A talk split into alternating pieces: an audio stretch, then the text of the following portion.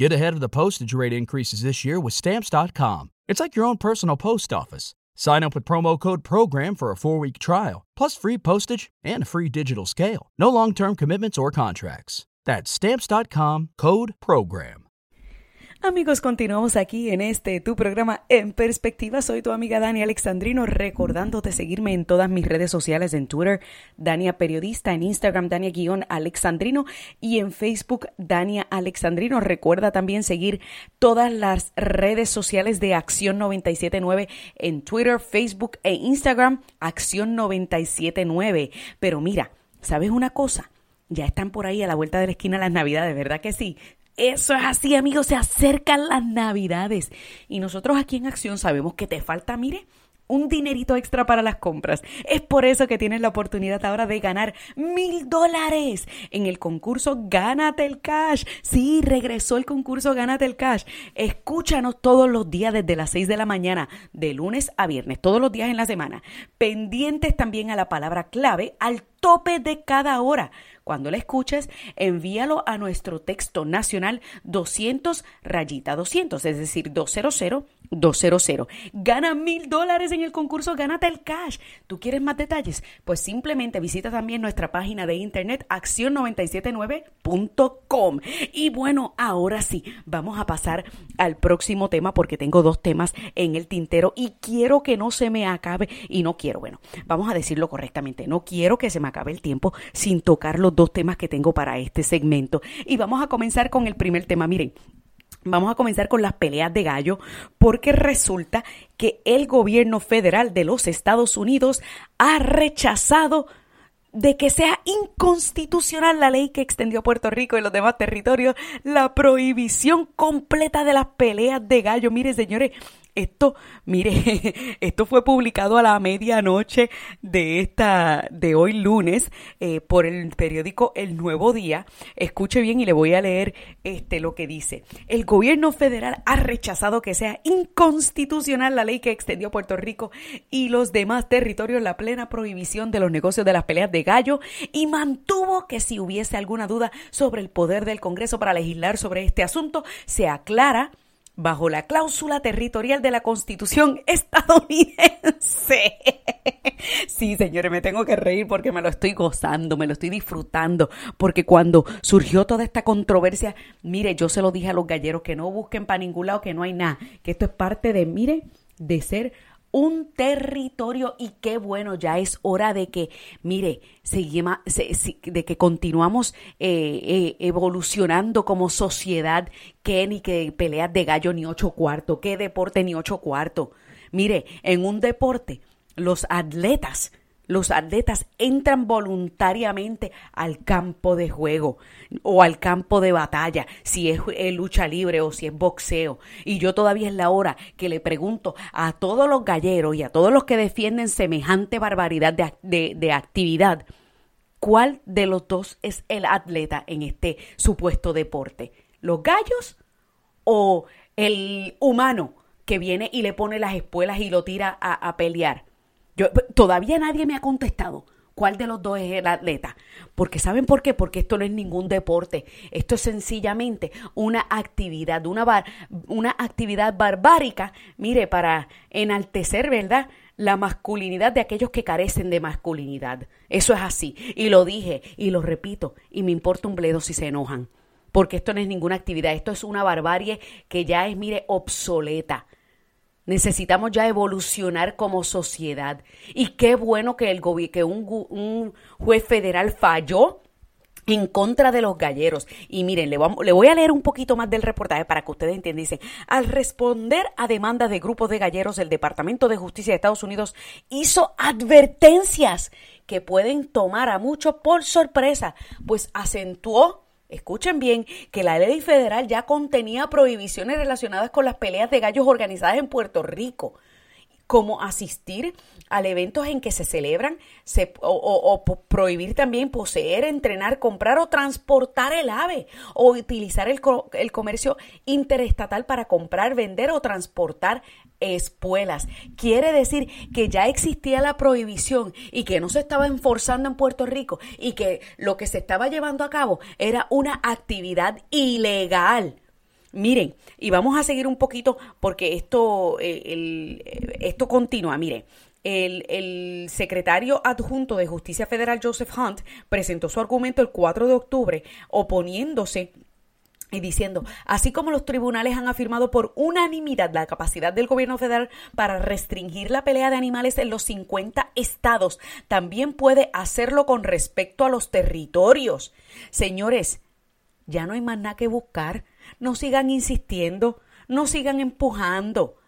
Es ilegal las peleas de gallo. Yo se los había dicho a ustedes cuando esto se llevó a cabo, cuando se llegó a, cuando se aprobó la segunda parte del Farm Bill, que fue cuando se extendieron la prohibición total de las peleas de animales, no solamente de gallos, de todo tipo de animales, a todos los 50 estados y territorios.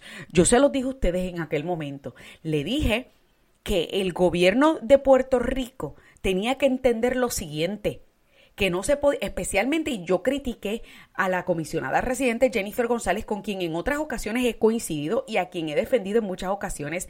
La critiqué, la sigo criticando porque ella, ella parte de su argumento del por qué ella seguía insistiendo en defender esta demanda de los galleros, es que dice que este, no se ha otorgado a Puerto Rico una exención de la ley federal para este, una moratoria en la implantación del estatuto porque no se asignó fondos al Departamento de Agricultura. O sea que el Departamento de Agricultura de los Estados Unidos no, hace, no asignó fondos para poder poner en vigor la prohibición. O sea, en otras palabras, que quieren también dinero. que se asigne dinero para qué? Para, mire, para este, en, poner en vigor la prohibición, eso no se necesita. Sencillamente, el FBI tendrá que comenzar a hacer redadas en la isla. Así de sencillo tendrá que comenzar a ser redada para comenzar a arrestar a todos los que está criando gallos y a los que todavía siguen insistiendo en sostener esta práctica barbárica. Sí, porque esto es una práctica barbárica. Poner a pelear unos animales sin su consentimiento, solo para el deleite y el disfrute de unos cuantos mequetrefes que no tienen el valor de meterse en un ring a pelear ellos mismos. Esto es una práctica barbárica y lo he dicho y lo vuelvo y lo repito. Y en aquel momento cuando esto fue aprobado, que estaban los gallos, miren, histéricos, gritando a los cuatro vientos que cómo vamos, que esto afecta a 30 mil familias, que yo dudo, porque todavía es la hora que nadie me ha presentado datos de dónde ellos sacan que esto afecta a 30 mil familias en Puerto Rico. Todavía yo estoy esperando que me presenten esos datos. Y también todavía estoy esperando que me presenten cuántos de ellos pagan patente, cuántos de ellos pagan contribuciones nadie ha podido presentarme esos datos. ¿Ustedes saben por qué? Porque la mayoría de estas peleas de gallo y la mayoría de, estos lugares se prestaban, miren, para este eventos de recaudación de fondos ilegales y por debajo de la mesa de muchos de estos políticos. Por eso usted veía políticos de todos los partidos yendo a Washington allá a pelear para evitar que se extendiera esta prohibición a Puerto Rico. ¿Por qué? Porque estos lugares se estaban convirtiendo en lavado de dinero, el lavado de dinero, sí, lo tengo que decir así, lavado de dinero del narcotráfico y también en lugares donde muchos de estos políticos iban, miren, a recaudar, a recaudar sus fondos. Así que qué bueno, qué bueno que el juez federal falló en contra de todos estos eh, galleros, que ya es hora que comiencen, miren, a evolucionar. De que se quedaron sin fuente, pues miren, es momento de seguir adelante. O, si nos vamos a dejar llevar por la premisa de ello, podemos entonces decir que la prohibición de la esclavitud también entonces atentaba contra eh, la forma de ganarse el pan de muchas familias que vendían esclavos o que tenían esclavos.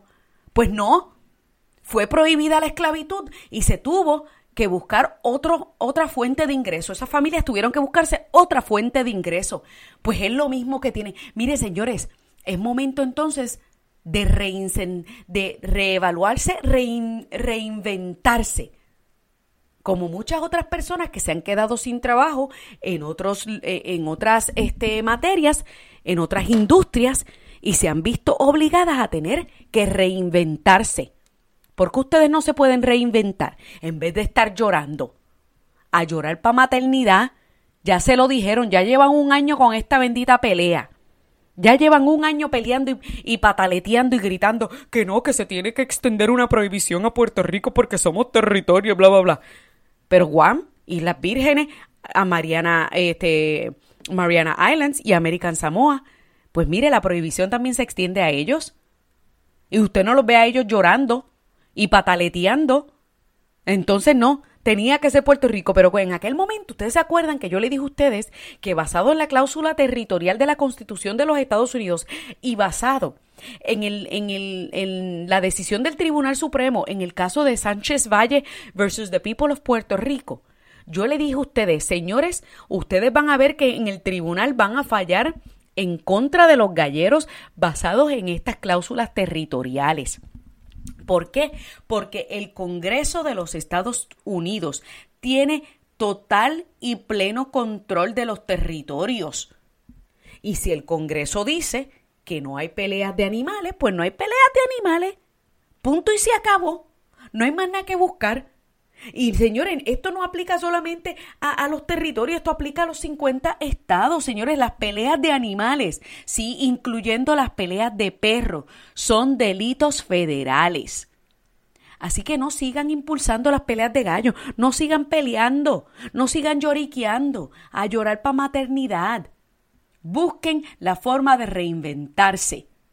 Dejen a un lado ya el lloriqueo y reinvéntense, como han tenido que hacer miles de puertorriqueños, que no solamente antes del huracán María, porque mire, después del huracán María, porque yo sé que hay muchos que se quedaron sin trabajo después del huracán María, pero hay muchos que se quedaron sin trabajo antes del huracán María y han tenido que reinventarse. Mire, yo le puedo hablar de muchos de mis colegas periodistas, con todos los cierres de, de talleres de trabajo que ha habido en la isla, de todos los, los periodistas. Mire, en Univisión, en Univisión cancelaron todos los noticiarios y muchos de mis colegas se tuvieron que reinventar o tuvieron que largarse de Puerto Rico y muchos de ellos se encuentran trabajando en Telemundo y Univisión acá en los Estados Unidos. Yo era, este, por lo menos yo estaba con Univisión y con CNN, así que estuve, luego entonces se me surgió la oportunidad de ser la corresponsal del Noticiario Nacional y también corresponsal para las afiliadas de tres distintos mercados en Puerto Rico y todavía era la corresponsal de CNN. O sea que el haberme quedado sin este el trabajo de Univisión Puerto Rico, pues no me afectó a mí mucho porque yo era la corresponsal nacional. Pero hubo muchos colegas que se tuvieron que reinventar, hubo algunos que se tuvieron que ir a trabajar para el gobierno, para los distintos políticos, siendo jefes de prensa. Hubo otros que tuvieron que lanzar sus propios, este, eh, sus propios eh, canales de, de, de, ¿cómo te digo? No canales, sino este medios de digital de periodismo. ¿Por qué? Porque se tuvieron que reinventar. Entonces, ¿por qué ustedes en la industria de los gallos no se pueden reinventar en vez de estar llorando?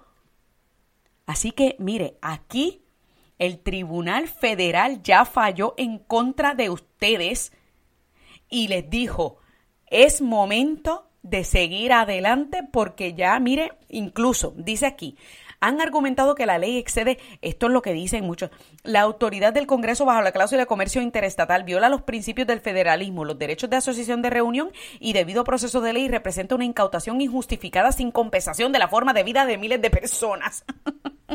Miren, eso es lo que demandaban este, lo, los del club gallístico, los del club, ¿cómo era? La Asociación Cultural y Recreativa del Gallo Fino de Pelea y el Club Gallístico de Puerto Rico. Incluso estaban pidiendo que se declarara inconstitucional y ese era el argumento de ellos. Pues finalmente se falló, se le falló en contra y dijeron que por unanimidad la capacidad del gobierno federal para restringir la pelea de animales en los 50 estados extiende, extiende a los territorios. Así que no hay más nada que buscar, señores. No hay más nada que buscar. No sigan peleando. Sencillamente lo que tienen que hacer, miren, es reinventarse. Así de sencillo. Ya se le negó, ya se le negó el que este, se, se declare inconstitucional esta prohibición de las peleas de gallo. Y yo se lo aplaudo al juez que tomó esa decisión. Bravo, bravo y bravo. Ahora bien, vamos a seguir adelante porque yo quería ahora hablar rápidamente sobre David Bernier. Eh, se estuvo, yo había compartido la semana pasada de que aparentemente el, este, el Nuevo Día había publicado una exclusiva de que supuestamente Carmen Yulín Cruz hizo un acercamiento a David Bernier para que formaran una dupleta en la papeleta. Y yo pues no había discutido de eso porque pues no sé, eh, ellos decían en exclusiva, se enteraron de eso, pero no decían quién les había dado la información. Y ustedes saben que yo pongo en duda todo lo que no venga acompañado con una fuente con nombre. ¿Por qué? Porque últimamente la prensa, pues mire, como que ha fallado bastante, ¿verdad? En, en utilizar estas fuentes anónimas que sean corroborables, tanto aquí en, los Estados Unidos como en Puerto Rico. Y yo pues no había utilizado, no había hablado de esto al aire, pero sí lo había compartido en mis redes sociales para pedirle eh, la opinión a todos mis seguidores. Pues resulta que la semana pasada David Bernier puso punto final a esas especulaciones y dijo que no aspira a la gobernación porque sencillamente tiene este, una esposa y unos niños que no los quiere poner a, atravesar por esta difícil eh, situación de aspirar a la gobernación, incluso este, porque pues obviamente eh, considera que eh, su esposa tiene una carrera increíble y que es una carrera que está en constante crecimiento y no quiere tronchar eso. Y ustedes saben que la esposa de David Bernier, Alexandra este, Fuentes, es presenta, tiene su programa de televisión allá en Telemundo, es comediante, tiene este, ha tenido sus shows de comedia en, en los teatros de Puerto Rico y, es sumamente exitosa. Y yo recuerdo que cuando él había aspirado hace dos años contra este Ricardo Rosselló, se formó una controversia porque recuerdo que había quienes decían que Alexandra no tenía que renunciar a su trabajo y yo fui de las pocas personas que dije que ella sí tenía que renunciar a su trabajo porque la diferencia entre el trabajo de Alexandra y, por ejemplo, el trabajo de Luce Vela, que es la esposa de Fortuño. Este, Luce Vela era abogada y Wilma Pastrana era contable, la esposa de Alejandro García Padilla. Y ellas siguieron trabajando ambas porque su trabajo era muy distinto al trabajo de Alexandra. Alexandra era comediante y hacía un show de televisión de comedia en donde tenía que vestirse, mire, sumamente sexy y, y, y es una mujer bella y por supuesto que puede vestirse así pero yo dije que no, porque su trabajo como comediante era totalmente distinto y contrario a lo que se supone sea el trabajo de una primera dama. Y yo recuerdo que se formó, mire, una garata y se formó una controversia en mis redes sociales porque yo decía que ella tenía que renunciar porque no iba de la mano con el trabajo de primera dama y, puse como ejemplo, puse como ejemplo el trabajo de la ex primera dama de México, que en aquel momento todavía era primera dama, Gaby Rivero, quien antes de, casarse con Enrique Peña Nieto, renunció a su trabajo como actriz. Y también puse como ejemplo el de la, la reina Leticia de España, que cuando se casó, antes de casarse con el con el rey Juan Carlos, cuando era príncipe, la reina Leticia tuvo que dejar su trabajo como periodista porque ella, mire, era una plebeya que se enamoró del príncipe, pero su trabajo en el ojo público no encajaba con lo que iba a ser su trabajo como princesa. Y ella tuvo que renunciar a su trabajo como periodista. Entonces, eh, y por eso yo argumenté, y, y, esa fue una de las razones que David Bernier utilizó para en esta ocasión decir que desistía a su trabajo eh, digo, a una candidatura porque obviamente no quería tronchar ni atentar contra la carrera de su esposa. ¿Por qué? Porque Alexandra hubiese tenido que renunciar y en aquel momento cuando entraron en campaña, ella renunció a su trabajo en Telemundo. ¿Por qué? Porque es que no encajaba, señores, porque una primera dama tiene ciertas responsabilidades y ciertas obligaciones y no encaja con un trabajo de hacer reír, con un trabajo de estar ya en el ojo público, en donde tiene, en donde se viste sexy, en donde se enfrenta al escrutinio del pueblo porque es comediante.